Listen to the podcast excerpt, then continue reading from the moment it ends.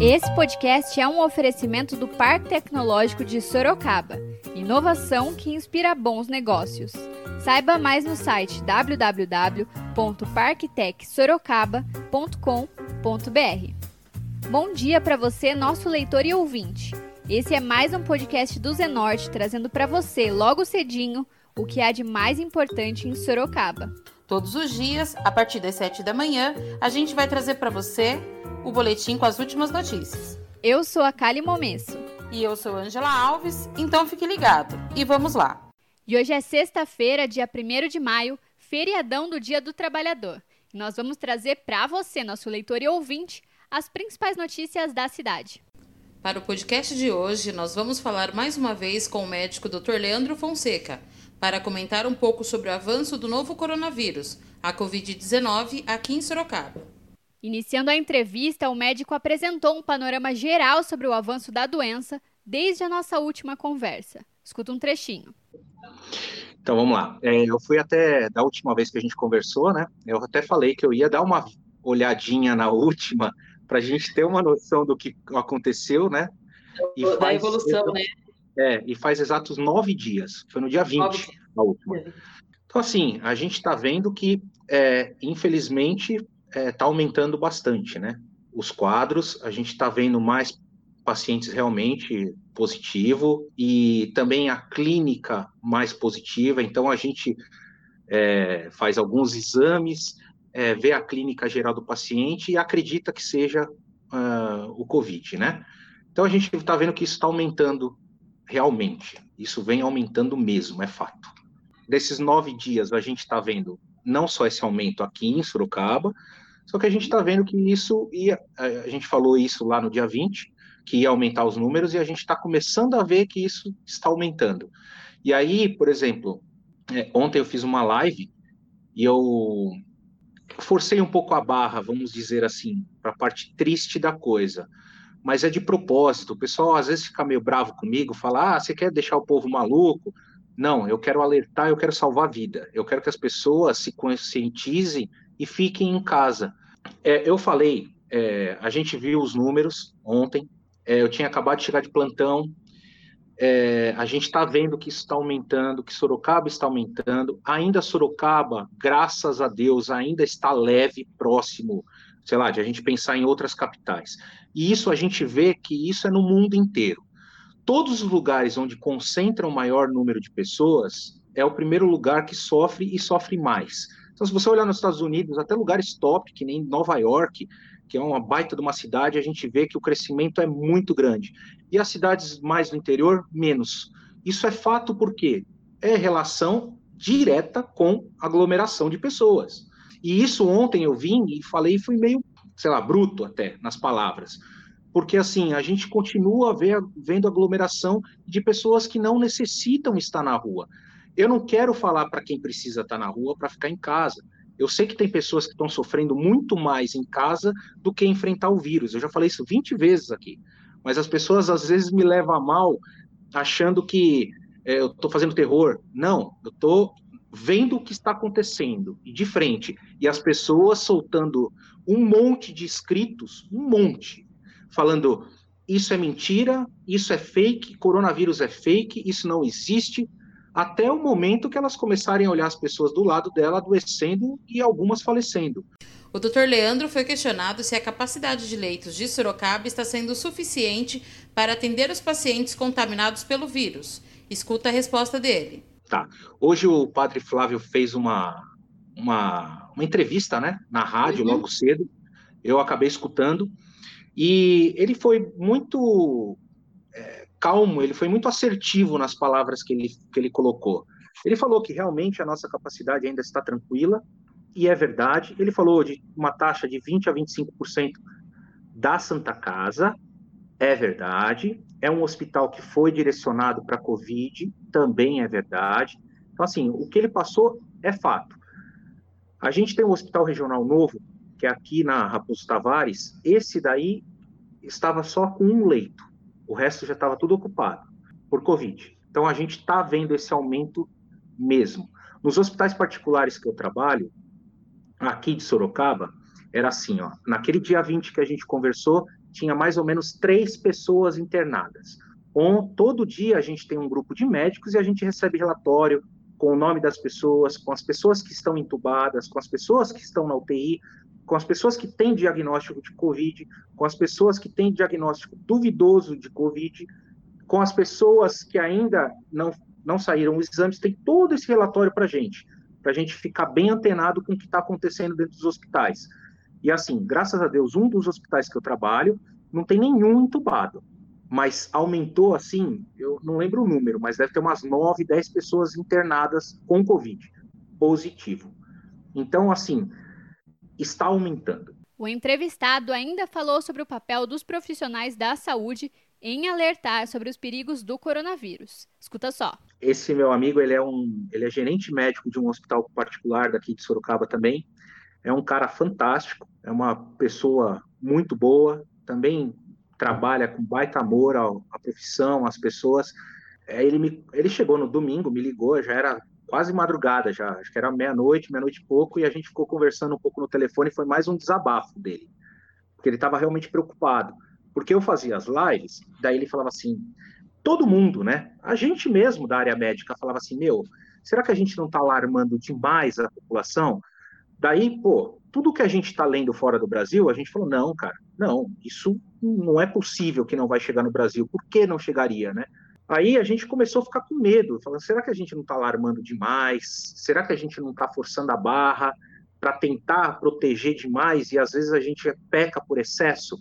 Aí ele foi, fez esse plantão de 24 horas, aí ele me ligou e falou, cara, agora eu estou realmente preocupado, porque agora, é, por exemplo, numa 24 horas que ele fica no, no SAMU, normalmente existe uma parada cardiorrespiratória, sim, às vezes um, às vezes ele passa 24 horas não teve nenhum, e nesse final de semana tiveram sete. Então, assim, não é inventar número, não é que, população, por exemplo, eu escuto fake news, há 4 mil mortes, fake news. O pessoal só fala que é fake news. Não é a verdade. A verdade é o número está realmente aumentando e a gente sabe que vai aumentar mais. E a gente não tem solução para esses números.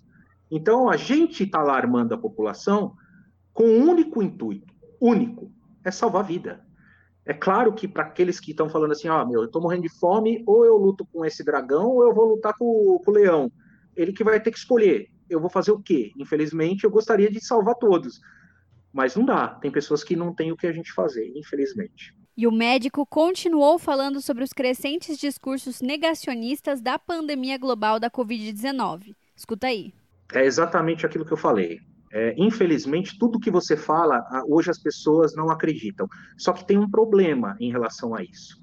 Se as pessoas não acreditarem, eu acho fantástico. Isso eu acho fantástico, porque eu também não acredito nas coisas que eu vou ler.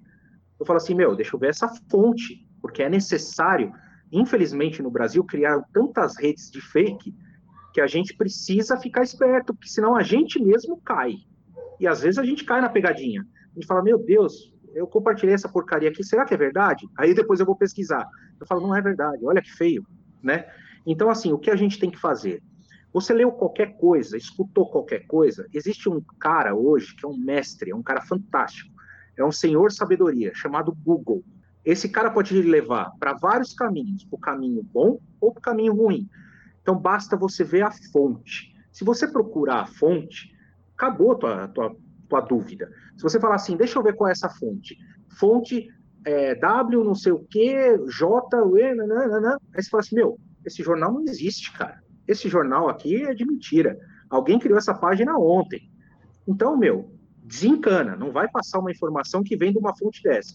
É, você entra lá, Ministério da Saúde, é, Universidade de Harvard, Oxford, Stanford, é, Universidade da USP, você baixa o tratado, o, o artigo científico inteiro, com o nome dos médicos, tudo certinho, aí você vai falar que é fake news? Ah, então você não acredita mais em nada mesmo. Então você vai pegar uma nota de 100 reais e rasga, você não vai acreditar que aquilo é verdadeiro tem, tem o coisa, tem, tem a marca d'água, tem tudo certinho, tá? E como você vai acreditar que é verdadeiro? Então a gente precisa acreditar em algumas coisas. Claro, tem total é, clareza de buscar as fontes e não passar besteira. Mas quando tem a fonte e é fato, meu, a gente tem que cair na real e acreditar nas coisas. Né? E o leitor Alexandre Delgado mandou seu relato pelos comentários da transmissão. Ele que disse que se não trabalhar, vai morrer de fome. Escuta o que o doutor Leandro disse sobre isso. Então, aí eu vou fazer o quê? É o que eu falo, eu concordo 200% com o comentário dele. Eu concordo. Tem um monte de gente que. É, cinco, eu falei numa vez aqui, acho que era 53 mil. Eu acho que é isso aí. 53 mil pessoas em Sorocaba estão, é, é, eles são da base da pobreza e abaixo da, da, da, linha da pobreza. Ou seja, que ganham cento e poucos, 170 reais por mês e 85 reais por mês por pessoa na família. Então você imagina, essa pessoa, se essa pessoa faz bico para sobreviver, como ela vai comprar o alimento no mês que vem? Ela não vai. Eu entendo isso. Eu entendo, eu me simpatizo com isso e acredito que realmente muitas pessoas vão ter que enfrentar. Eu acredito nisso. Mas assim, numa outra linha, existem dados que mostram que você está enfrentando uma pandemia, que você tem risco de morte. Então, assim, é uma balança. Cada um sabe aonde aperta mais o calo. Quem pode, fica. Quem não pode, de jeito nenhum, está morrendo de fome, vai fazer o quê? Dá-se um jeito de trabalhar. E aí, claro, a maior número de prevenção possível, distanciamento e etc, etc, etc. Aí chegou na residência, tira sapato, é, tira roupa lá na entrada, fica peladão mesmo, sei lá, leva alguma toalha para se esconder dos vizinhos, faz o que for preciso. Lava tudo, mão, rosto, etc, etc, antes de pegar nas coisas dentro de casa. Álcool gel ou água e sabão que estiver mais próximo, para tocar em qualquer coisa, até na maçaneta. Saiu dali direto para o banho, da cabeça aos pés, demorado, um bom banho, lava tudo, para depois você se sentir livre, entre aspas, do vírus. Ainda durante a entrevista, o médico foi questionado se o período de isolamento deve se encerrar dia 10 de maio, de acordo com a última determinação do Estado. Escute a resposta do doutor. Então, é assim, ó, depende do que você quer que eu te responda. É de quem tem a caneta na mão, eles podem responder, eles podem terminar a quarentena a hora que eles quiserem. Aliás, eles não precisavam nem ter entrado em quarentena. Porque isso daí quem manda vem de cima. Agora, se a resposta é se eu acho que a quarentena vai acabar porque vai resolver os problemas, não, não vai. Não vai. Eu acho que o que vai acontecer é assim, é, vamos usar a última do Delgado, né, que foi a última pergunta. Ele falou: o pessoal está morrendo, o pessoal está desesperado, o pessoal está com fome, o pessoal não tem como pagar as coisas, então isso vai ter que ser liberado. Eu concordo com ele, não tem como segurar a população seis meses em casa. Só se tivesse bancando, só se o Estado bancasse as pessoas em casa nesse período, coisa que não acontece. Então vai ter que liberar. Só que assim, liberou, cresceu demais o número, com certeza vão restringir novamente. Eu acho que vai ficar um vai e vem, é o que eu acho. Pode ser que amanhã apareça uma, uma solução, uma nova, uma nova medicação e acabou? Pode. Pode ser que a gente amanhã fale assim, nossa, a gente estava ontem desesperado, hoje acabou, tá todo mundo na rua, pode acontecer. Mas o que eu acho, olhando os outros países, é libera um pouco, o pessoal sai, volta um pouco a trabalhar, eu não sei o quanto isso é bom para alguns comerciantes, cara que tem uns que não vão gostar, tem outros que vão, que vai ter muito funcionário de quarentena. Então eu não sei se o cara vai conseguir também manter o seu estabelecimento aberto 100%. Eu não sei como isso vai funcionar. A gente não tem como prever, vai ter que fazer. E aí chega lá, começou a aumentar muitos quadros, com certeza o Estado vai novamente botar a gente para casa. Isso é fato. Isso está acontecendo hoje na Alemanha. Pode observar, eles começaram a sair, está aumentando gigantemente o número. Então eles vão ter que talvez voltar de novo. Hoje, aconteceu isso hoje na Alemanha. Doutor Leandro ainda falou sobre a sua avaliação em relação à troca de ministros da saúde em meio à pandemia. Escuta um trechinho. Eu acho assim, como presidente, é claro que ele quer. Ele é o que manda, essa é a real, ele é que manda. E eu acho que o Mandetta estava realmente é, passando por cima do presidente talvez com mais técnica do que o presidente tem, mais conhecimento, com certeza, da saúde, sim. Então, eu acho que foi uma questão mais política. Ele tirou um e colocou outro. Mas a gente observou que o outro não fez nada de tão diferente, né? Todo mundo falou assim: ah, o cara vai chegar lá, já vai liberar tudo. Liberou nada, liberou nada. Muito pelo contrário. Agora, o Bolsonaro mesmo ontem fez uma, uma declaração, é, acho que foi ontem, né? Polêmica. É, foi a polêmica. polêmica. É, polêmica e eu acho que foi um pouco infeliz a declaração dele. A declaração foi infeliz, não que seja uma pessoa. Eu não quero Sim. nem entrar nesse, nesse know-how aí, né? Eu achei só que foi, é, vamos dizer assim, um pouco não empático o comentário.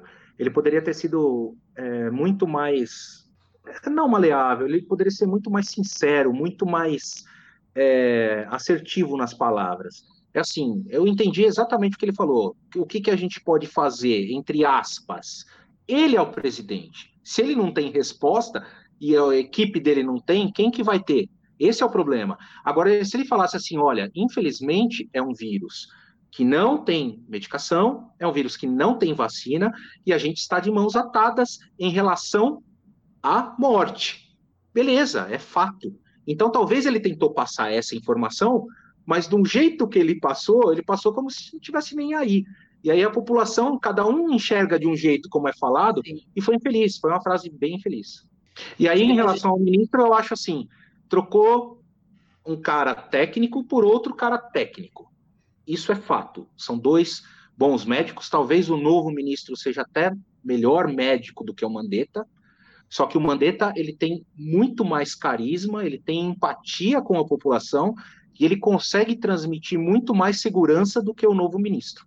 Isso é um ponto que eu acho desfavorável desse novo ministro. Talvez como técnico ele seja até um cara melhor. O médico foi questionado sobre as diferenças entre o avanço da Covid-19 no Brasil e na China. Escuta a resposta dele. Aí eu gostei. Aí eu posso entrar no fake news. é assim, ó. A China é um país que gente, é, um, é uma caixinha de surpresa. A gente nunca vai saber realmente o que passa lá dentro. É um país comunista ainda, é um país fechado, é um país que não tem liberdade do que a gente está fazendo aqui. Se a gente tivesse fazendo isso aqui na China, já tinha alguém aqui, ou na minha casa, ou na sua aí. A gente, a gente ia dançar, com certeza. Ainda mais falando abertamente sobre ministro, etc. Graças a Deus o Brasil avançou muito. Liberdade, né? A liberdade é, de expressar. Né? Questões democráticas, né? O Brasil avançou bastante. Então, assim, ó, eu li várias coisas sobre a China. Uma das coisas que eu gostaria que as pessoas procurassem, eu não vou falar que é fato. Por quê? Porque é difícil comprovação. Mas existe. É, se você colocar assim, ó, é, telefonia celular na China e quantidade de mortes Covid, você vai achar alguns estudos.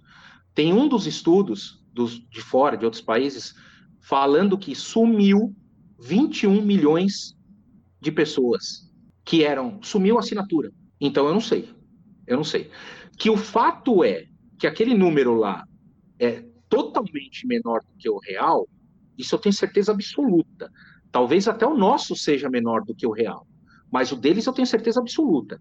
Tanto é que eles não jogaram limpo desde o começo dessa pandemia. Se eles tivessem jogado limpo mundialmente, talvez a gente não estaria sofrendo o que a gente está sofrendo hoje. Talvez já as medidas no mundo deveriam ter sido tomadas antes. Outro, outro ponto. Agora eu vou falar para o lado positivo da China. Eles têm culturalmente os orientais um, é, como eles passam por várias dessas catástrofes é, de vírus, etc., já passaram mais do que a gente, eles têm muito mais know-how em relação a fazer essa fazer essa como falar é, segurar essa população num determinado local como eles fizeram na cidade onde começou e eles têm é, uma facilidade é, de gestão pública muito maior do que a nossa a nossa é difícil por mais que a gente venha aqui por exemplo, toque o terror, fala a verdade, mostra as coisas, as pessoas, ah, veja bem e sai. Lá não, lá fechou, não vai sair, acabou, acabou a conversa.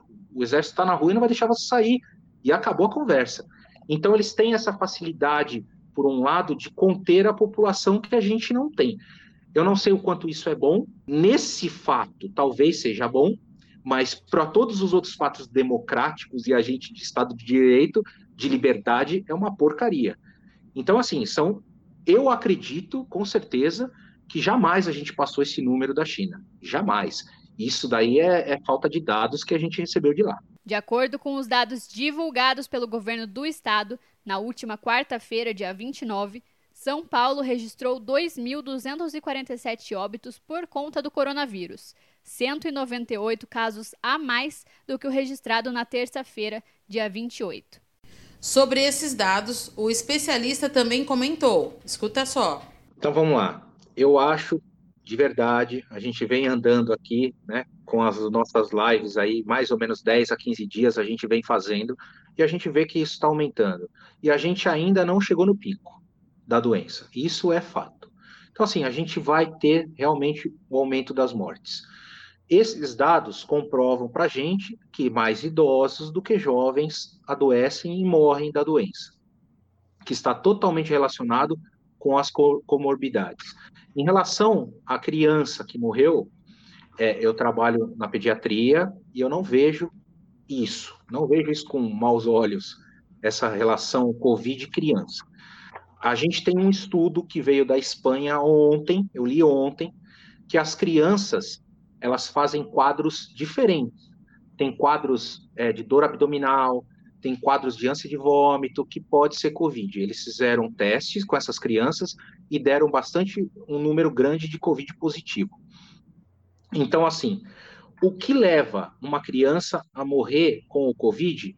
Eu acredito que, às vezes, ou tinha já muitas comorbidades, então, é assim, era uma criança que qualquer doença podia levar à morte, ou, às vezes, tem que ver se realmente está comprovado que teve o Covid também, porque, infelizmente, a gente tem um monte de doenças respiratórias que andam paralelas nesse momento. Por exemplo, H1N1 continua.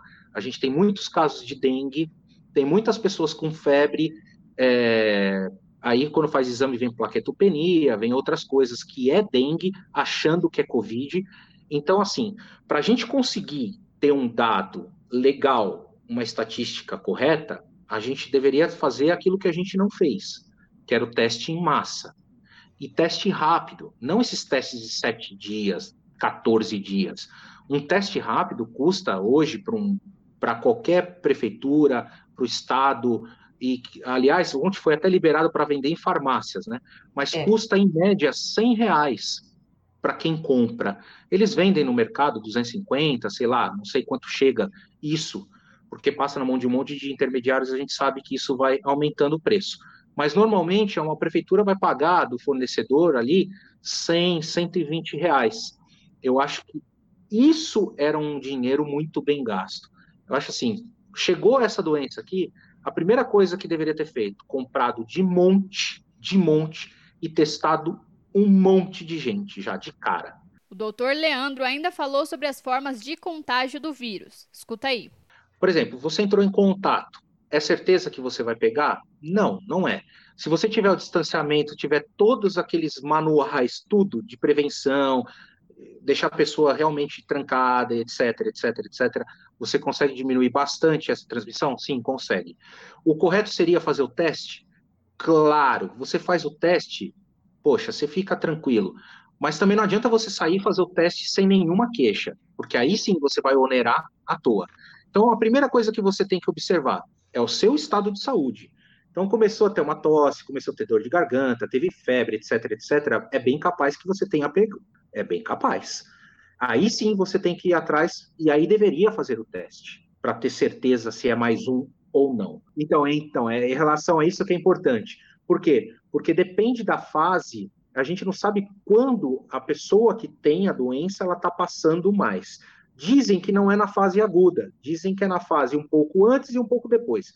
Então a gente tem que pensar, por exemplo, vamos falar uns cinco dias da pessoa para ela começar a ter, transmitir aquilo, e depois mais uns cinco, dez dias para outra pessoa apresentar os sintomas.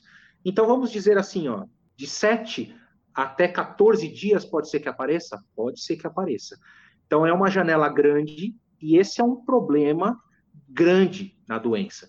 Porque não é uma coisa que você tem um dia, aí você fala assim, ó, não estou mais com a doença. Não, você fica um tempão. Aliás, tem uma.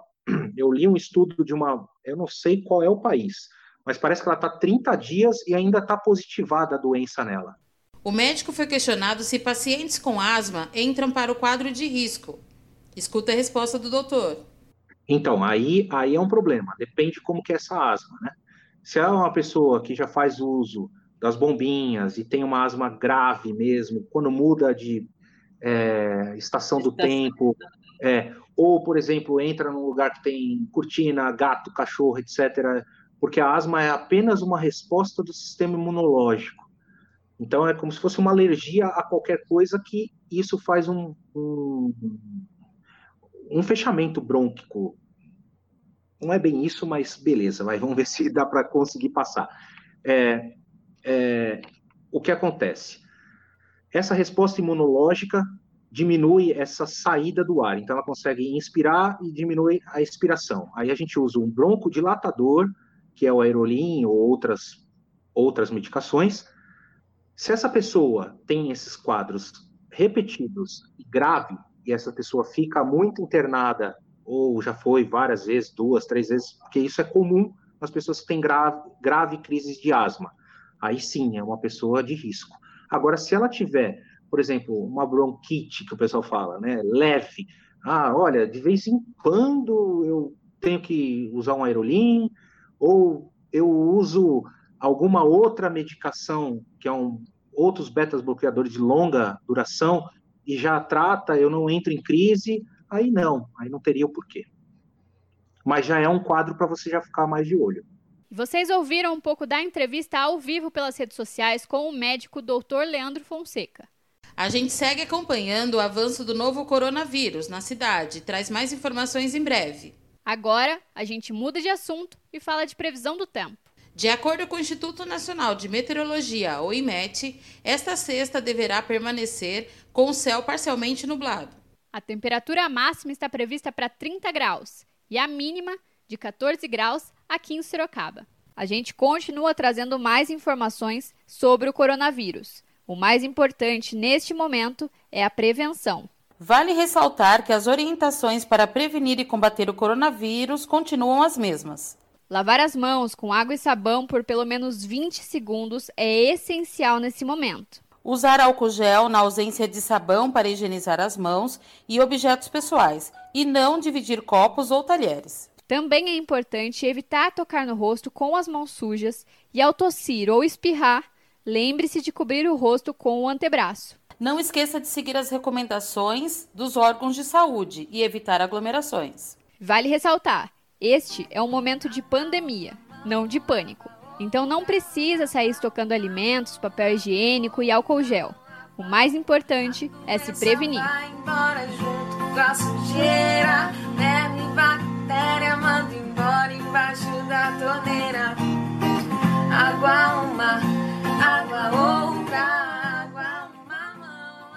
E agora você escuta o recado de um dos nossos apoiadores, Predial Novo Mundo. Escuta só. Novidade na cidade. Loteamento Parque Vista Bárbara. Terrenos comerciais e residenciais a partir de 154 metros quadrados. Um bairro misto totalmente planejado para sua família viver bem.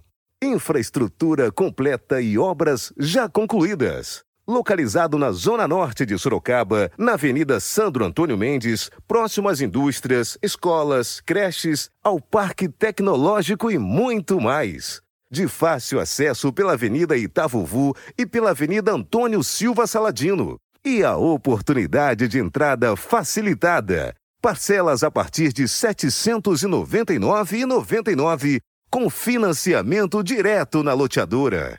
Venha para o Parque Vista Bárbara, seu novo bairro, sua nova vida. Realização e vendas predial Novo Mundo. Ligue já 3141 5300. E esse foi mais um podcast do Zenorte, trazendo para você as últimas notícias de Sorocaba. E a gente volta amanhã cedo com mais notícias. Porque se tá ao vivo, impresso ou online, tá no Zenorte.